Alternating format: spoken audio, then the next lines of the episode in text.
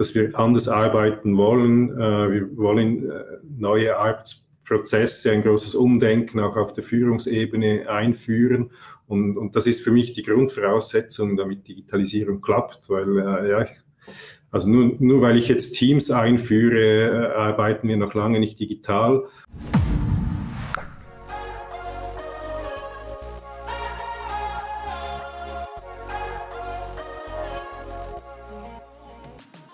In dieser Podcast-Folge haben wir Lukas Ackermann, Chief IT und Digital Services Officer bei Galenica zu Gast. Mit Patrick Müller, Owner und Chairman von iTrust, spricht er über Digitalisierung im Unternehmen, welche Maßnahmen er für Galenica durchsetzt, auf welche Erfolgsfaktoren es ankommt und was Hierarchie damit zu tun hat, erfahren Sie in dieser Episode.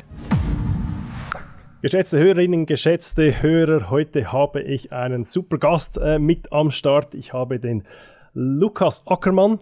Äh, er ist äh, der Leiter IT und Digital Services der Galenica-Gruppe äh, seit kurzem und er wird heute über diverse Dinge sprechen. Digitalisierung im, in dem Gesundheitswesen wird ein Thema sein. Es wird sicher auch digital erfolgreicher arbeiten und was das für Galenica bedeutet ein Thema sein. Und ja, je nachdem, was uns noch so über den Weg läuft in diesem Zusammenhang.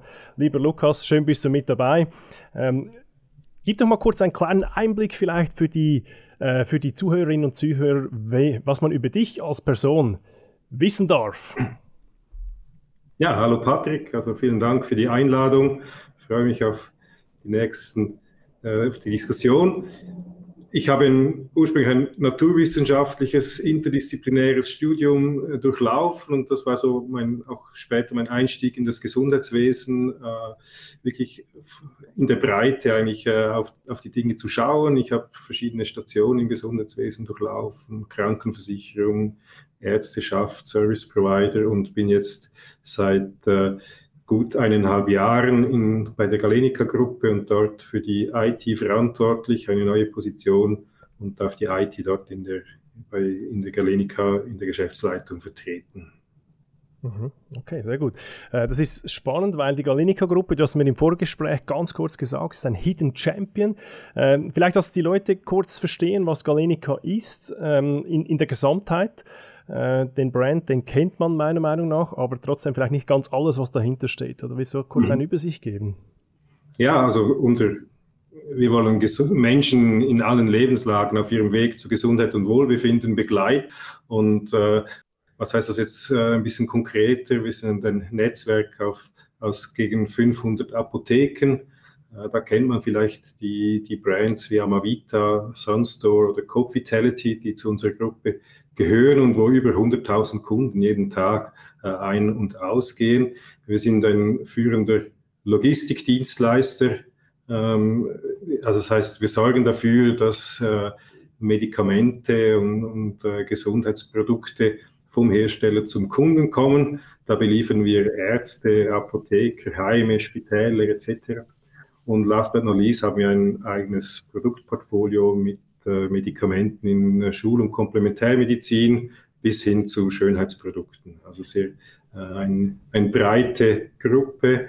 Ähm, und äh, ja, das ist auch eine spannende Mission. Das Gesundheitswesen ist bekanntlich sehr, sehr komplex. Und äh, ja, meine persönliche Mission ist auch, hier einen Beitrag zur Digitalisierung leisten zu können im Gesundheitswesen. Und äh, das hat mich dann letztendlich auch zur Galenica geführt, weil ich dort ein Umfeld vorgefunden habe und, und faszinierende Möglichkeiten auch äh, auf diesem Weg. Das ist interessant. Da musst du kurz darauf eingehen vielleicht. Was braucht ein äh, ja, ein, ein, Digitalisierer, wenn ich so will, was braucht er für ein Umfeld, um richtig Wirkung zu entfalten? Ja, ich denke mal, eines ist jetzt mal die richtige Mission, oder? Also das heißt, der Kunde im Fokus, das äh, Gesundheitswesen nicht immer selbstverständlich, wenn man also, äh, das System betrachtet. Äh, sicherlich auch äh, ja, Kundenkontakte, äh, sei das mit Businesspartnern, aber auch mit dem Endkunden ähm, und, und, entsprechend auch äh, ja, einen gewissen Marktanteil, um, um, mhm. hier auch etwas bewegen zu können. Und das sind Dinge, die, die man im Gesundheitswesen, ja sehr regional, sehr lokal, sehr silomäßig organisiert ist, keine Selbstverständlichkeit. Ja, das glaube ich, ja, absolut. Also es ist quasi ein, schon ein, eine, ihr habt da eine Menge, eine, eine Größenordnung, da kann man was bewegen wahrscheinlich, oder denke ich jetzt mal. Auch wenn das sehr heterogen klingt, was du vorhin gesagt hast, sind ja so unterschiedliche, wie sagt ihr denn, Business Units oder, oder, oder Geschäftsfelder oder wie auch immer. Das ist ja schon nicht ganz one size fits all wahrscheinlich, ja, wahrscheinlich. Nein, das heißt, äh, wir sind im, im B2C-Umfeld wie im B2B-Bereich tätig auf, auf verschiedene Seiten. Äh, wir, wir, arbeiten für die Hersteller wir von, von Medikamenten und Produkten. Wir, wir arbeiten äh, für die Leistungserbringer und wir haben, wie ich gesagt habe, in den Apotheken sehr viele Endkundenkontakte. Und natürlich sind das ganz unterschiedliche Geschäftsmodelle. Und äh, das, das lässt sich dann auch nicht unter einem äh, Digitalisierungsprojekt lösen. Das ist selbstverständlich. Mhm. Mhm, verstehe ich, ja. Und wenn du jetzt so diese Digitalisierungsmission, äh, für was bist du angetreten oder was sind da die großen Elemente, die, die du ja, ins Rollen bringen willst oder schon ins Rollen gebracht hast? Also ich denke mal, es, es gibt grundsätzlich drei Bereiche. Das eine ist für unsere Kunden, seien das äh, äh die nenne es mal die Patienten oder die Endkunden äh, wie du und ich, für die Leistungserbringer genauso. Da wollen wir, ähm, ja, das ist ja die Erwartung von uns allen, dass wir im Gesundheitswesen uns ähnlich bewegen können, wir uns das im Alltag auch zunehmend gewohnt sind, Online-Shopping als Stichwort, Termine vereinbaren, online etc., äh, digital interagieren mit, mit unseren äh, Lieferanten und, und äh, Partnern. Also das ist mal so die, die eine Mission, wo der Kunde im Zentrum steht. Äh, das, das Zweite, und ich glaube, das geht nicht, das geht nicht separat. Äh, wir sind ein großer Arbeitgeber, wir haben 7.500 Mitarbeiter und dort gilt es genauso, die Attraktivität zu steigern.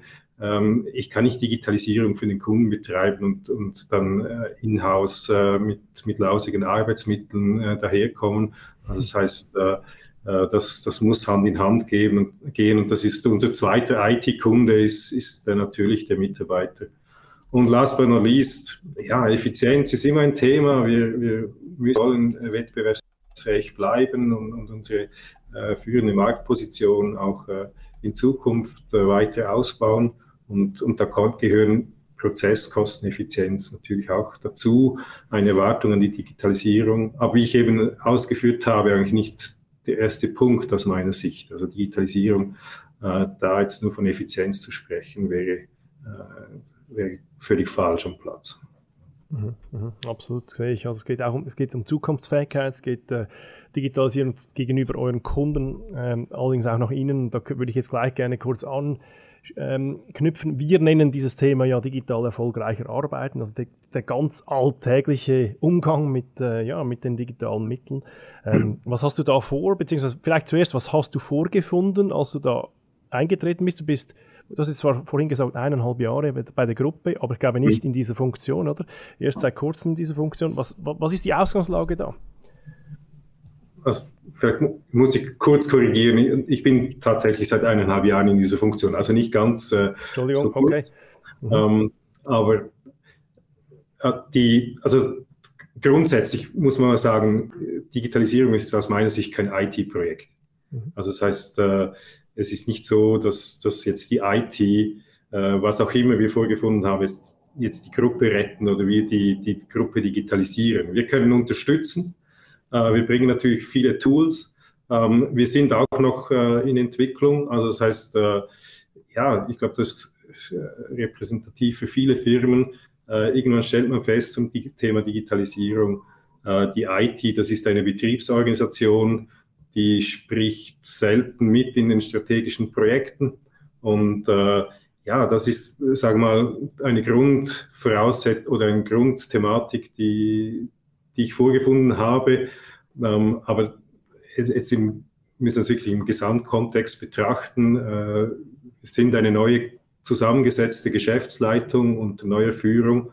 Und äh, dort war eigentlich, ja, ist das, das, das Thema der Digitalisierung äh, für die gesamte Gruppe äh, ein, ein, Thema und für die gesamte Geschäftsleitung. Und, und wie ich gesagt habe, es ist kein IT-Projekt. Aber das ist jetzt quasi neue Geschäftsleitung, verstehe, verstehe ich, und äh, quasi viel mehr Gewicht diesem digitalen Element. Darum wahrscheinlich auch deine Funktion, oder die da, ähm, die du da begleiten kannst. Und, und, und, und, und ich frage mich aber trotzdem, ich meine, die GL, wie groß ist die? Die ist vielleicht, was sind das, fünf, sechs, sieben Leute?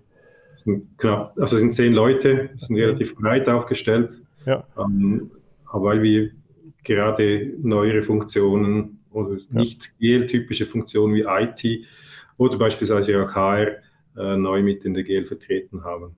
Also quasi und, wirklich der New Breed. Ja, also so. Äh, und, und auf diesem Weg, also wir, wir haben verschiedene äh, Programme, strategische Programme gestartet. Die habe ich schon kurz skizziert, äh, was, was Digitalisierung in Richtung Kunden anbelangt, ähm, auch was, was Effizienzsteigerung anbelangt.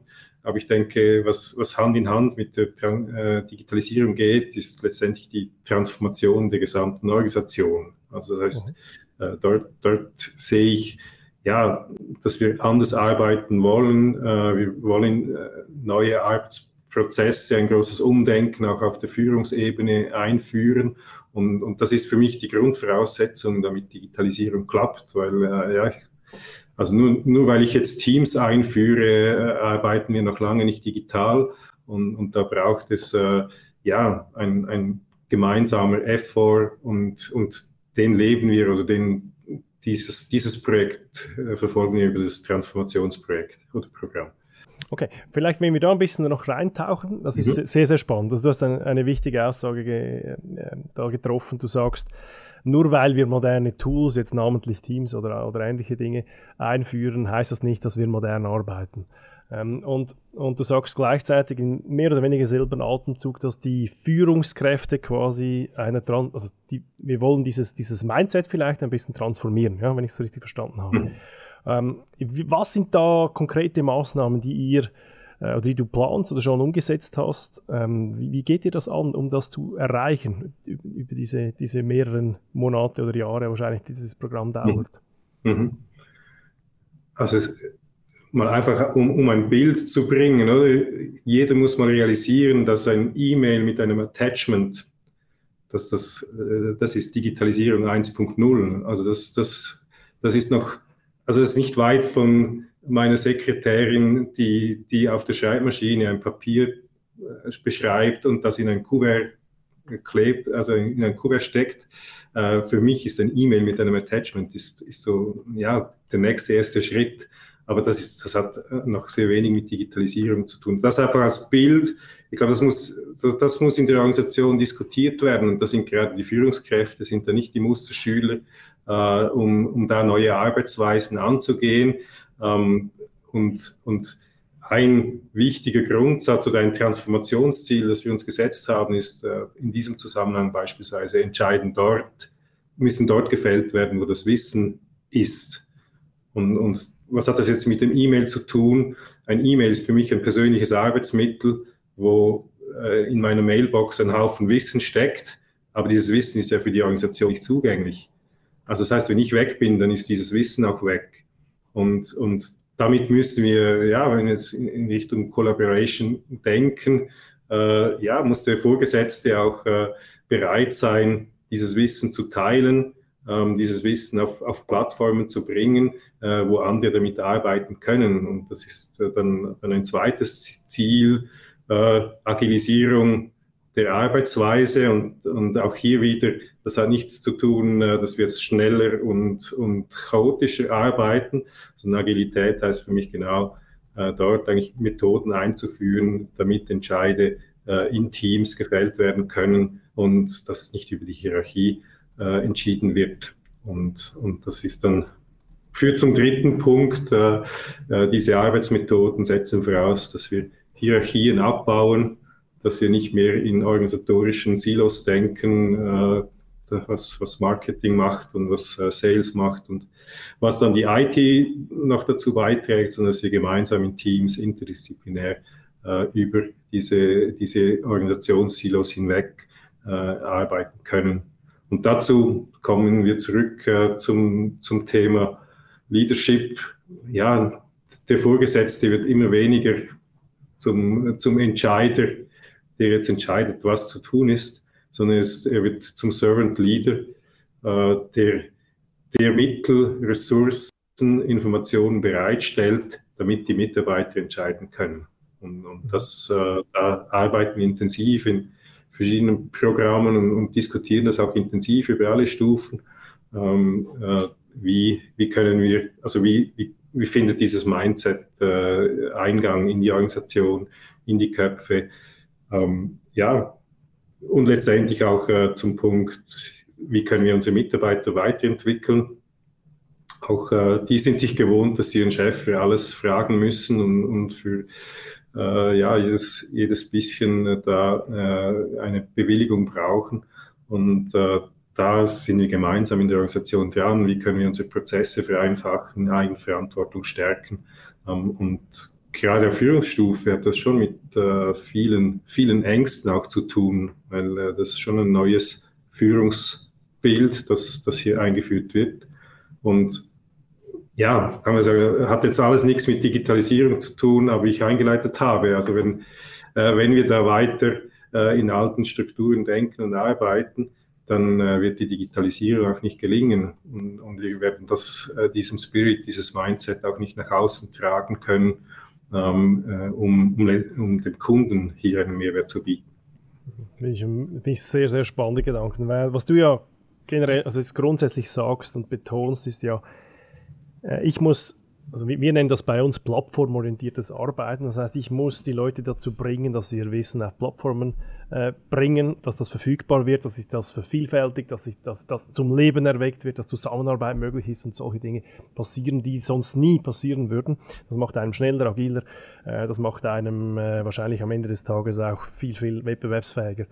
Und ähm, und du sagst, am Ende des Tages ist wahrscheinlich dein internes, digital erfolgreicher Arbeitenprojekt oder deine Projekte oder deine Initiativen, die dann am Schluss äh, in die gleiche Stoßrichtung gehen, primär ein Führungsentwicklungsthema oder hauptsächlich ein Führungsentwicklungsthema.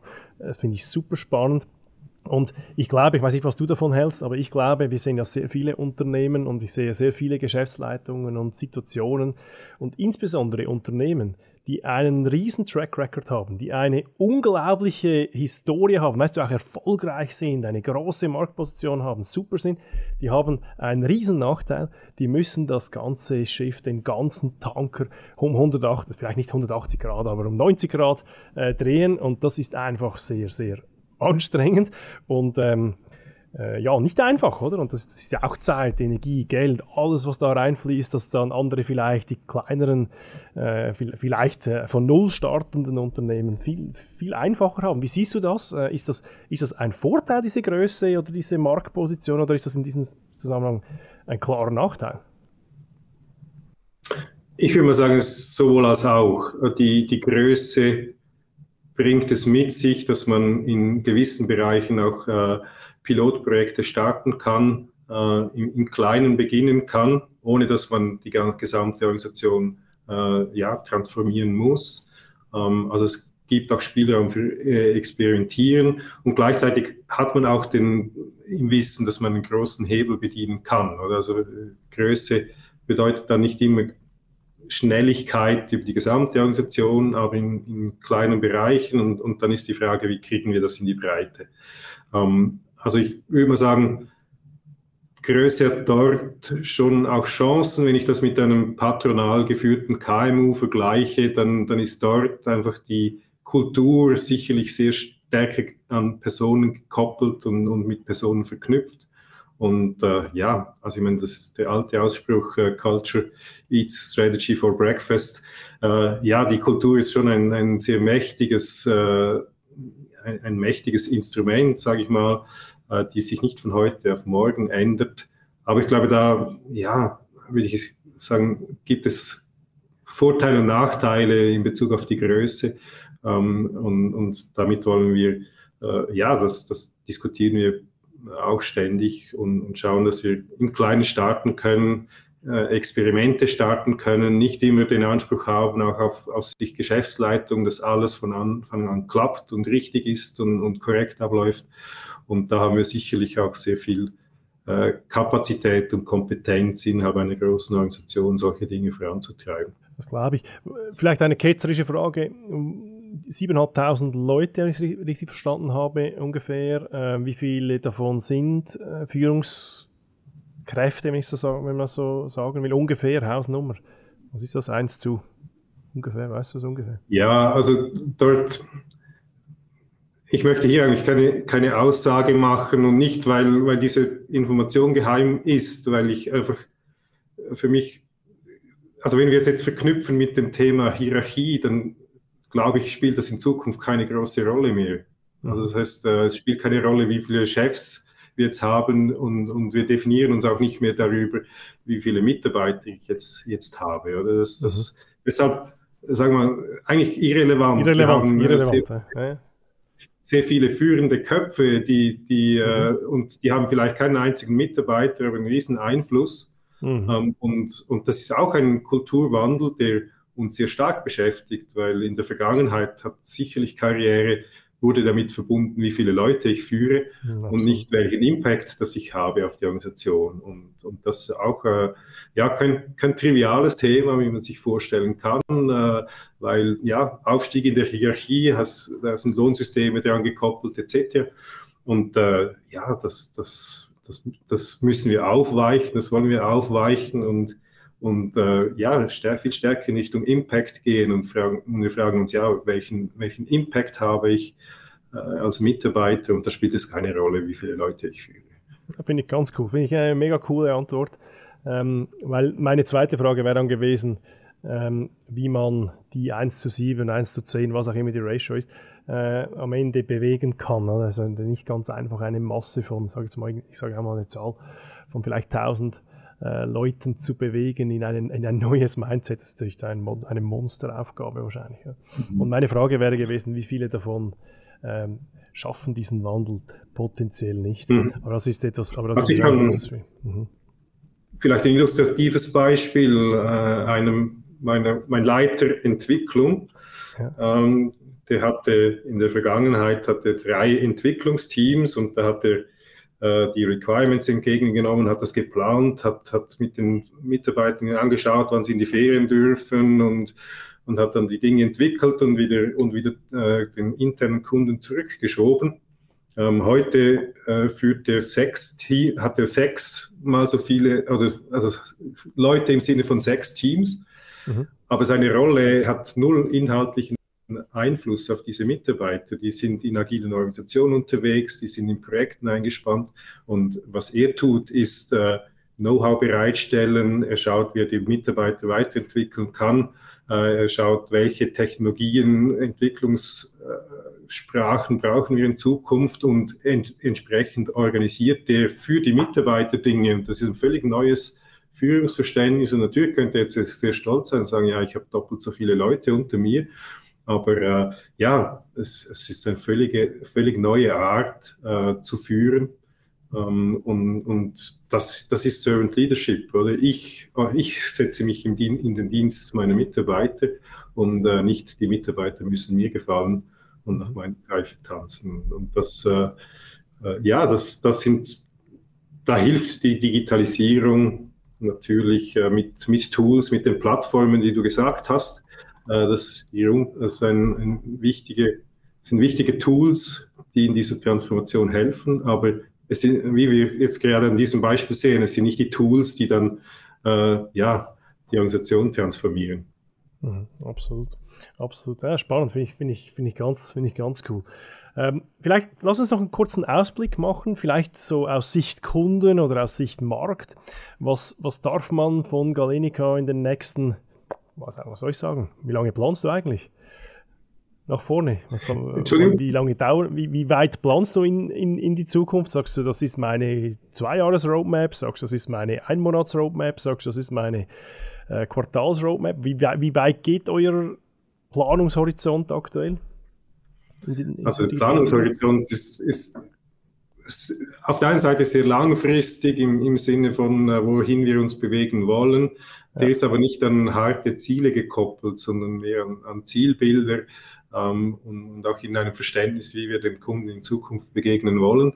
Und, und auf der anderen Seite sind wir zum Teil sehr kurzfristig unterwegs äh, in, in den Entscheiden, ähm, weil sich die Rahmenbedingungen am Markt immer wieder ändern und entsprechend müssen wir auch darauf reagieren. Aber ich sage mal, ja, also sehr, sehr unterschiedlich. Je näher es zum Kunden geht, desto kürzer sind die, sind die Horizonte. Äh, wenn wir jetzt äh, beispielsweise in die IT-Architektur schauen, dann äh, haben wir Zielbilder, die so in den nächsten drei fünf, bis fünf Jahren realisiert werden wollen. Okay. Okay. Aber wenn man jetzt etwas Tangibles vielleicht äh, nimmt, wo, wo, sind, wo gehen die, ja, die großen Stoßrichtungen bei Galenica in Bezug auf diese, diese ja, Kundendimension oder Marktdimension? Was, was, darf man da erwarten? Was ist die Priorität? Was glaubst du, was erwartet uns da als vielleicht auch Konsumenten ähm, mhm. in Zukunft? Ja, unser, unser wichtiges Ziel und, und wo wir den Kunden viel mehr unsere Lösungs- und unsere Fähigkeiten, die wir heute schon haben, aufzeigen wollen, ist, dass die, die Apotheke nicht jetzt einfach ein, ein, ein altmodischer äh, Retail-Store ist, wo ich mich anstellen muss und jemanden fragen muss, damit ich ein Produkt bekomme, sondern in der Apotheke kriege ich eigentlich sehr viel äh, Rat in Bezug auf Gesundheitsfragen. Und, und ich kann dort sehr einfach äh, ja, in die Apotheke gehen und, und ich werde und, und mir wird heute schon geholfen. Und das soll sich, das, da wollen wir diese Dienstleistungen erweitern, äh, dass ich auch, äh, ja, wenn die Apotheke mal zu ist, äh, ähnliche Dienstleistungen beziehen kann, mit, mit meiner Apothekerin oder mit, mit den Mitarbeitern interagieren kann über die klassischen Öffnungszeiten hinaus. Und, und, dort ist das so dieses Online-Offline-Angebot, da, da arbeiten wir sehr intensiv daran. Ähm, der Kunde soll mehrere viele Kanäle wählen können, sei das äh, per Telefon, sei das äh, Online-Informationen, ähm, Bestellmöglichkeiten, äh, dass ich mein Rezept online einlösen kann und, Medikamente nach Hause geliefert bekomme, ähm, das auch außerhalb der, Öffnungszeiten. Aber auch hier Digitalisierung, und das ist auch meine persönliche Überzeugung, ist nicht, geht es nicht darum, Leute wegzusparen und, gerade insbesondere im Gesundheitswesen nicht, sondern ergänzende Möglichkeiten geben, weil ich doch, wenn, wir an unsere Kontakte denken, wenn wir Hilfe brauchen, dann haben wir immer ein sehr begrenztes Zeitfenster beim Arzt, beim Apotheker, um unsere Fragen zu stellen. Und wenn ich dann draußen äh, stehe, dann kommen wir noch Dutzende Fragen, die dann einfach nicht mehr gestellt werden können. Und, und da, glaube ich, kann Digitalisierung enorm weiterhelfen. Dr. Google ist heute allseits bekannt, aber der ist häufig nicht verknüpft mit meinem Apotheker oder meiner Apothekerin. Und das wollen wir in Zukunft äh, bieten können. Mhm, okay, das glaube ich. Und das ist ziemlich sicher sowohl logistisch als auch organisatorisch, aber natürlich auch von der Digitalisierung her nicht ganz ohne, ja, denke ich jetzt mal. Äh, eine solche Vision in die Praxis umzusetzen. Ne? Vielleicht noch eine, eine Anschlussfrage. Was glaubst du? Was, meine, du äh, Entschuldigung? Was du vergessen hast, ist die Regulierung. Also es gibt ja. hier auch viele, viele Gesetze und, und Verordnungen, die ja, ja. Äh, ja, die das Leben dann nicht einfacher machen und die Komplexität in den Prozessen äh, sehr stark erhöhen. Ähm, ja, ja, aber da arbeiten wir dran und das ist unser Business und äh, das, das können wir. Und das ist wahrscheinlich, genau, und das ist wahrscheinlich ein, eine, wieder eine Stärke, dass ihr da ein Tanker seid, sage ich jetzt einfach mal so salopp, äh, weil da brauchst du schon Ressourcen, da brauchst schon, da hast du Skaleneffekt drin. Wenn du das für eine Apotheke machen willst, ist das wahrscheinlich schwieriger, äh, beziehungsweise nicht stemmbar, äh, als wenn du das für, was hast du gesagt, 300 oder hunderte von, von Apotheken äh, machen willst. Ich glaube, da ist ein großer Vorteil, oder? Absolut. Ja, okay, super. Lieber Lukas, ähm, ich bedanke mich ganz, ganz herzlich äh, bei dir, dass du hier Reden und Antwort gestanden hast. Äh, sehr, sehr, sehr spannend. Für mich herausragend oder sehr, sehr äh, ein, eindrücklich diese, dieses Bild, das du machst. Du sagst, meine, meine, eine unserer Kernherausforderungen in der Digitalisierung ist äh, unser Mindset, beziehungsweise das Mindset in unserer Unternehmung. Das bleibt mir. Ich danke dir herzlich und äh, wünsche dir viel, viel Erfolg auf diesem weiteren Weg. Mach's gut. Danke gleichfalls, Patrick. Alles Gute auch dir. Viel Erfolg.